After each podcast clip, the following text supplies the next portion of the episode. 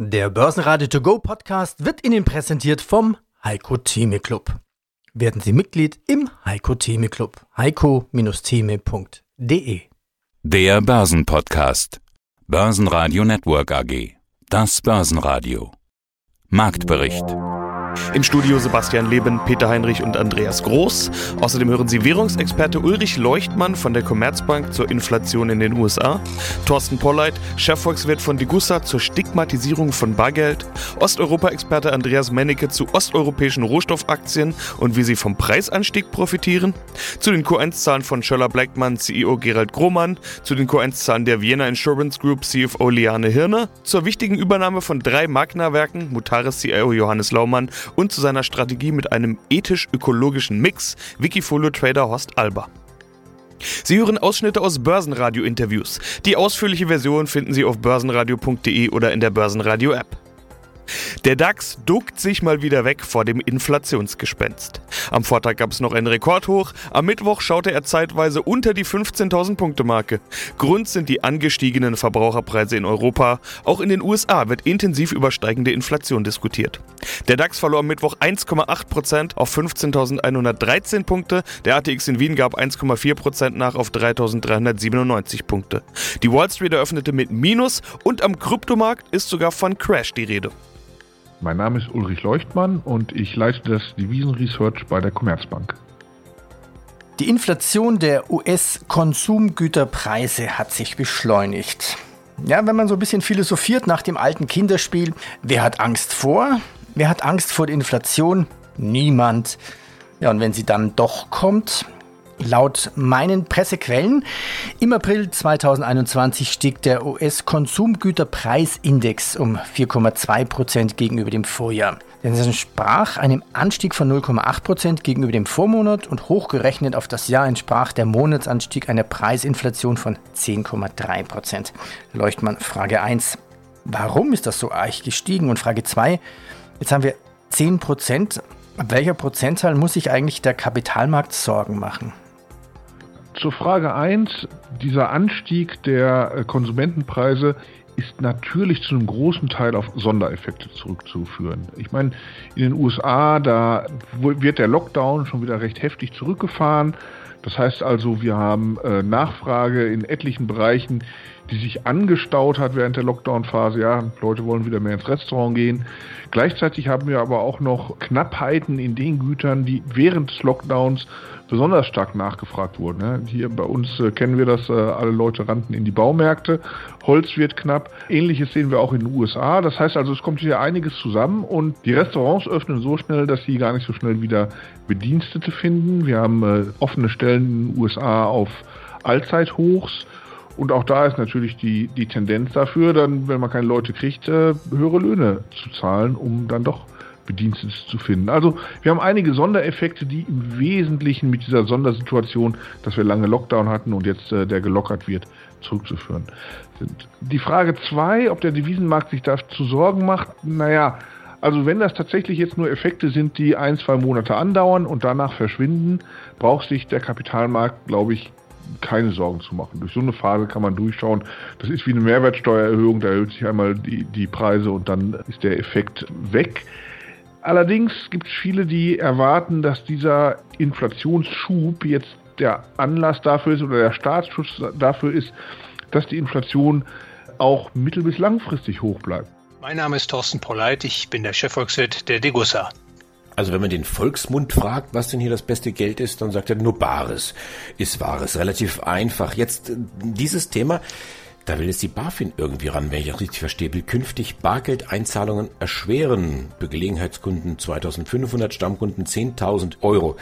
Dient das jetzt hier irgendwo äh, Vermeidung von äh, Terrorfinanzierung und Vermeidung von Geldwäsche oder wird Bares, gehen Sie da weiter, stigmatisiert? Ja, die politische Intention dieses jüngsten Vorstoßes der BaFin ist meiner Meinung nach unmissverständlich. Die Verwendungsmöglichkeit des Bargelds soll weiter eingeschränkt werden, der Gebrauch entmutigt werden und das hat natürlich System. Denken Sie nur daran, dass seit 2019 die Europäische Zentralbank keine 500-Euro-Scheine mehr herausgibt. Das wirft natürlich ein negatives Licht auf eben diesen Schein. Größere Bargeldbeträge darzustellen wird zudem aufwendiger, wird teurer und äh, die Politik stellt im Grunde Grunde alle, die größere Bargeldbeträge verwenden wollen, unter Generalverdacht. Das halte ich für extrem problematisch, denn das Beweisrecht wird so auf den Kopf gestellt, die Beweislast umgekehrt. Nicht der Staat, der einen Verdacht ausspricht, muss Belege vorweisen, sondern die Beweislast soll derjenige tragen, der pauschal verdächtigt wird. Ja, das ist eine Stigmatisierung und es ist aus meiner Sicht vor allem auch unrechtmäßig. Und äh, ich hoffe, dass sich da eine Gegenbewegung langsam aufbaut gegen diese Entwicklungstendenzen. Welche ja, praktischen oder sozialen Konsequenzen sehen Sie denn, wenn es auf einmal kein Bargeld mehr geben sollte?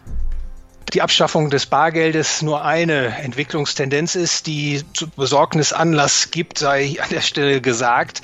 Äh, denken Sie nur daran, viele Zentralbanken wollen ein sogenanntes digitales Zentralbankgeld ausgeben. Das wird nicht nur dem Bargeld Konkurrenz machen, sondern auch dem Geschäftsbankengeld. Wer ein Guthaben bei einer Geschäftsbank hat, der soll es künftig eins zu eins in digitales Zentralbankgeld eintauschen können. Die finanzielle Privatsphäre wird dadurch noch stärker unter die Räder kommen, denn die Zentralbank kann dann sehen, wer was wann bezahlt, wofür dafür. Und gleichzeitig kommt es zu einer Entwicklung, die die letzten privatwirtschaftlichen Elemente aus dem Bank- und Finanzsystem drängt. Und dann übernimmt der Staat die volle Hoheit, wenn man so will, über das Geld- und Kreditwesen. Und da muss man nur nach China schauen und sehen, wohin die Reise geht. An der Stelle will ich nur sagen, Social Credit Systeme lassen sich etablieren. Und dann können nur noch regierungstreue Menschen ein Konto erhalten oder Unternehmen bekommen nur dann Kredit, wenn sie CO2-freundlich produzieren etc. Also das sind Entwicklungen, die die uns weiter wegführen, immer weiter wegführen von der freien Gesellschaft, von dem freien Wirtschaftssystem. Und das ist gefährlich. Und auch an der Stelle nochmal, diese Entwicklungen dürfen nicht sich fortsetzen, wenn die freie Wirtschaft und Gesellschaft erhalten bleiben sollen. Die Gewinnerliste im DAX ist kurz. Merck steigt 1,1% und Adidas 0,3%. Alle anderen DAX-Werte verlieren. Am stärksten Heidelberg Zement mit minus 3,3%, Delivery Hero mit minus 3,5% und Schlusslicht Siemens mit minus 3,8%. Schönen guten Tag, mein Name ist Gerald Krohmann, ich bin Vorstandsvorsitzender der Schöller Blackman Oilfield Equipment AG. Wir hatten Sie Anfang des Jahres zuletzt im Interview, das war im Januar. Damals hatten Sie gesagt, der nächste Aufschwung kommt bestimmt. Wir setzen auch auf einen Nachholeffekt. Jetzt treffen wir uns rund vier Monate später wieder und ja, in der Zeit ist tatsächlich viel passiert. Überall die Rede von Aufschwung und Nachholeffekten. Auch in der Meldung zu Ihren Q1-Zahlen heißt es, die Aufwärtsbewegung gegenüber dem Vorquartal zeigt sich über alle regionalen Märkte hinweg und in allen wesentlichen Kennzahlen. Sie hatten also recht mit Januar, kann man so sagen, oder? Kann man so sagen, ja. Freut mich natürlich, dass wir damals die Situation richtig eingeschätzt haben und wir haben die schwerste Krise, Weltwirtschaftskrise seit dem Zweiten Weltkrieg, glaube ich, hinter uns. Der Tiefpunkt war für uns in Q3. Ab da ist es dann schon schrittweise bergauf gegangen. Q4 war schon besser, aber immer noch im negativen Bereich. Und jetzt in Q1, erstes Quartal 2021, wieder ein Schritt nach vorne. Erstmals auch auf der Bottomline sozusagen äh, ein Gewinn, zwar noch ein kleiner, aber wenn man aus so einer schwierigen Zeit rauskommt, ist er trotzdem erfreulich mit dem Aufschwung steigt ja der Energiebedarf. Das ist ja das, worüber man bei Ihnen sprechen kann, weil damit natürlich Öl- und Gas-Nachfrage anzieht. Sieht man an den stark anziehenden Preisen. Ein Thema auch aus Q1, über das ganz viele sprechen, Inflation und so weiter. Sie sind ja nicht direkt von Öl- und Gaspreisen abhängig, das will ich auch dazu betonen, aber Ihre Kunden und die werden dementsprechend dann mehr oder weniger investieren. Wird denn schon wieder investiert? Also sieht man diesen Nachholeffekt, diese Investitionsfreudigkeit so langsam wieder kommen? Es beginnt sehr wohl, vor allem auch in der USA, die ja immer ein frühzyklicher ist. Das gilt bergauf genauso wie bergab. Jetzt geht es Gott sei Dank bergauf. Aber auch international sehen wir ein leichtes Anziehen. Ich sage deswegen ein leichtes Anziehen, weil der Ölpreis ist zwar in einem durchaus vernünftigen Niveau von jenseits 60 Dollar pro Barrel. Man muss aber sehen, dass die OPEC und OPEC Plus, das heißt inklusive Russland, doch noch sehr viel Öl zurückhält, vom Markt äh, fernhält und deswegen den Ölpreis hier auf einem vernünftigen äh, Niveau hält. Natürlich weiß jeder, dass diese Barrels Schritt für Schritt in den Markt kommen werden. Das ist auch sinnvoll. Man erwartet doch eine deutliche Steigerung der Ölnachfrage bis zum Jahresende 2021 und da wird es diese Barrels dann brauchen. Aber danach sollte dann hier das Investitionsverhalten überproportional anziehen. Das heißt, ich rechne bis zum Jahresende mit einer vielleicht beschleunigten schrittweise Erholung, aber dann 2022 äh, unter der Voraussetzung, äh, dass nicht irgendwelche geopolitischen Unsicherheiten passieren, sollte dann dieser Nachholeffekt verstärkt einsetzen. Liane Hirner, CFRO der Vienna Insurance Group. Was waren denn für Sie ganz persönlich die Highlights des ersten Quartals? Des ersten Quartals 2021, das muss ich sagen, ist sehr stabil verlaufen. Für mich war das Highlight, dass wir wirklich an das Vorkrisenniveau anknüpfen konnten. Also das stimmt mich sehr, sehr zuversichtlich, macht mich auch stolz auf unsere Gruppe und unsere Gruppengesellschaften. Was noch ein Highlight war, was auch sehr in aller Munde derzeit ist, ist das Nachhaltigkeitsthema. Wir haben innerhalb kürzester Zeit Mitte März erfolgreich eine Senior-Nachhaltigkeitsanleihe platzieren können im Volumen von 500 Millionen Euro bei 50 Investoren aus zwölf Ländern. Und ähm, wir haben hier mit 15 Jahren einen Bond platzieren können, der die längste Laufzeit hat, die es bisher im Jahr 2021 in diesem Segment gab. Und ja, darauf sind wir auch sehr stolz. Und das unterstreicht auch unseren Fokus zu diesem Thema. Wie ist denn die ausgestattet, die Anleihe? Was kriegt der Anleihengläubiger dafür? Also die Laufzeit ist bis 2036. Es gibt nur eine Versicherung, die eine längere Laufzeit platziert hat. Es gibt nur gut rund 15 Versicherungen in Europa, die in diesem Segment überhaupt eine Benchmark-Anleihe ausstehend haben und der Coupon beträgt 1%. Das waren also die Highlights des ersten Quartals. Und was sind die Highlights des zweiten Quartals? Ja, das zweite Quartal ist sozusagen auch im Laufen. Soweit wir jetzt Zahlen haben, deuten die darauf hin, dass wir weiterhin sehr stabil unterwegs sind. Das stimmt mich sehr, sehr zuversichtlich fürs Jahresende. Mein Name ist Johannes Laumann. Ich bin Vorstand der Mutares, verantwortlich für die Transaktionen, verantwortlich für die Entwicklung des Portfolios. Bin seit August 2019 in dieser Funktion, seit 2016 bei Motaris, war vorher dort in operativen Rollen als Geschäftsführer zweier Beteiligungen und freue mich auf das Interview. Ganz aktuell, äh, druckfrisch sozusagen. Sie erwerben drei Exteriors-Werke von Magna in Deutschland mit einem erwarteten Jahresumsatz von 400 Millionen Euro jetzt in diesem Jahr. Das wiederum, das kann ich besser einordnen. Ich war zwei Jahre unterwegs in der Automobilzulieferindustrie. Es geht hier also um Kunststoff-Auto-Anbauteile und zwar draußen, deswegen Exterior, wie Stoßstange oder Spoiler. Warum hat Magna verkauft oder warum haben Sie gekauft?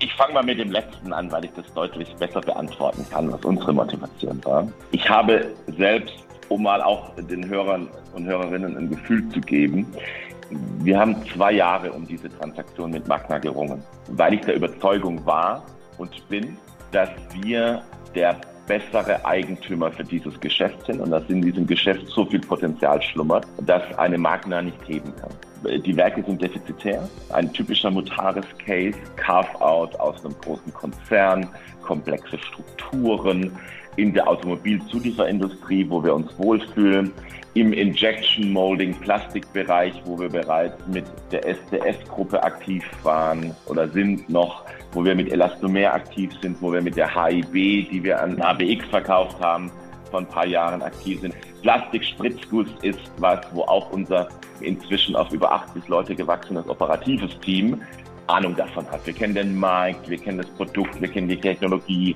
wir kennen die Fertigungsabläufe. Also das ist wirklich, was man, glaube ich, neudeutsch so gerne als Home Turf bezeichnet. Wir sehen da wahnsinnige Chancen, mit unserem Know-how, mit unserer Idee, das Ganze nach vorne zu bringen. Die Motivation von Magna, und die spiegelt sich auch wieder in der Chance, die dieses Unternehmen unter unserer Ägide dann haben wird, Magna hat im Exteriorbereich 19 Werke in Europa.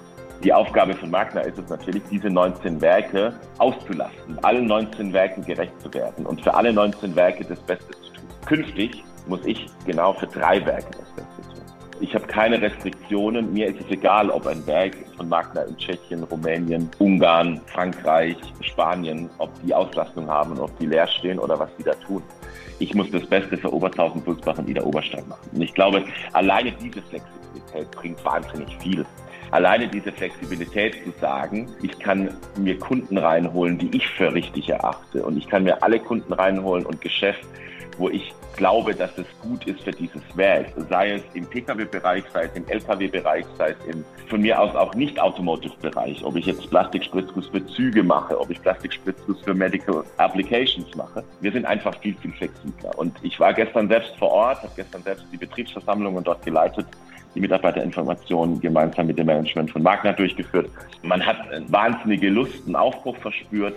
Man hat aber auch gemerkt, dass diese Werke ein unglaubliches Wissen haben, ein unglaubliches Know-how, die Produktqualität stimmt und ähm, die Einstellung stimmt. Nicht nur, weil ich zwei Jahre darum gekämpft habe, ich kann wirklich sagen, wir freuen uns riesig über die Akquisition und können es kaum erwarten, dort zum erwarteten Closing im Juli dann mit unserem operativen Team aufzuschlagen. Mein Name ist Andreas Mennecke, ich bin Geschäftsführer der E-Stock Informationsdienste GmbH und Herausgeber des Börsenbriefes E-Stock Trends. Ein Thema ist gerade überall im Gespräch und das ist die Inflation. Auch mit Ihnen möchte ich darüber sprechen, denn in Osteuropa gibt es ja einige rohstofflastige Aktien und gerade der starke Anstieg der Rohstoffpreise ist es ja, der dafür sorgt, dass wir jetzt überall über Inflation sprechen. Welche Rolle spielt das Thema in Ihrer Betrachtung? Wie wirkt sich das auf die Aktienmärkte Osteuropas aus? Ja, das auf die Rohstoffaktien natürlich sehr positiv und wie Sie schon richtig sagten, gibt es hier eine ganze Menge, die da schon ganz hervorragend performt haben in diesem Jahr. Gerade in Russland natürlich auch Marktschwergewichte sind, was die Öl- und Gasaktien sind. Alleine Gazprom ist ja von 4,5 auf 5,7 Euro ist gestiegen um 26 Prozent, hat damit auch den Gesamtmarkt outperformt. Ähm, aber es gab auch viele andere interessante Rohstoffaktien außerhalb des Öl- und Gassektors, die sehr gut performt haben. Gerade die Stahlaktien, eine Seeverstal 42 Prozent, Evras Group 60 Prozent, aber auch Eisenerzproduzenten wie in der Ukraine, Ferre Expo äh, hat sich fast verdoppelt in diesem Jahr. Eisenerz ja auch auf einem neuen Allzeithoch. Auch die Stahlpreise sind da gestiegen. Sogar die Uranpreise, da gibt sich Kazatomprom, einer der größten Uranproduzenten der Welt, sich auch verdoppelt haben allein in diesem Jahr. Dann gibt es Kupferproduzenten wie die Karin Polska Mietz, die um 82 Prozent seit dem Tief gestiegen sind oder die Gas Minerals, die sich sogar mehr als verdoppelt haben. Also wir haben da wirklich eine große Auswahl an interessanten Aktien, Rohstoffaktien, die natürlich schon ausgezeichnet performt haben. Natürlich ist das auch wieder das Thema Inflation. Allein der Ölpreis hat sich ja mehr als verdoppelt seit dem Tief. Von daher profitieren natürlich auch die Öl- und Gasgesellschaften davon. Was natürlich dann perspektivisch und noch nicht so gut performt hat, sind Gold- und Silberaktien in diesem Jahr, äh, die aber durchaus dann natürlich kommen können, wenn die Inflation weiter steigen sollte. Und die sollte man jetzt insbesondere auf die Watchlist nehmen. Ich habe ja so ein goldiges Musterdepot in meinem Börsenbrief ist Dr. Hens, die seit Auflage 2008 schon so plus 130 Prozent gemacht haben. Aber da erwarte ich für die Zukunft noch mehr. Ja, hallo, ich bin Horst Alber. Mein Tradername heißt auch Alber. Ich bin 58 Jahre alt und beschäftige mich mit Börse schon seit über 30 Jahren. Ich bin also ein rein privater Anleger und bin jetzt nicht professionell unterwegs, sondern ich versuche einfach eine vernünftige Strategie für mich zu finden und würde mich halt freuen, wenn das noch mehr Leute interessieren würde oder die mal bei mir reingucken würden, was ich denn da so mache. Ja, und dein Wikifolio heißt ethisch-ökologischer Mix. Das sind Dinge, über die die Finanzbranche seit ein paar Jahren ganz intensiv diskutiert, zusammengefasst unter dem Kürzel ESG, also Environment, Social und Governance. Allerdings hast du das schon 2017 gestartet. Auch damals gab es das Thema schon klar, aber es war noch nicht so sehr in aller Munde, wie das vielleicht jetzt ist. Bist du also so eine Art Early Adopter oder wie kann man das sagen? Ja, ich habe mich damit schon immer beschäftigt oder, oder schon sehr frühzeitig beschäftigt. Ich habe in einem Unternehmen gearbeitet, was auch in der Solarzellenbranche unterwegs war. Und das fand ich doch immer ganz spannend. Und diese ganze Klimafrage hat mich natürlich dann auch interessiert. Da war ich eigentlich schon, schon fast vor diesen Fridays for Future Bewegung war ich da eigentlich auch schon unterwegs gewesen. Und das hat mich immer interessiert, weil der Planet ist halt nur so groß, wie er ist und die Menschen werden immer mehr und die Umweltverschmutzung wird immer schlimmer. Und wenn man sich Dokumentationen anschaut, das fand ich doch schon immer sehr erschreckend. Und deshalb hat mich das interessiert. Und das wollte ich dann auch mit Börse in Verbindung bringen, weil mich das halt auch interessiert hat. Und deshalb wollte ich in Unternehmen auch investieren, die speziell im ökologischen und Umweltbereich unterwegs sind. Funktioniert ja auch ganz gut. Seit Ende 2017 hast du plus 80 Prozent damit erzielt, rund 20 Prozent im Jahr im Durchschnitt.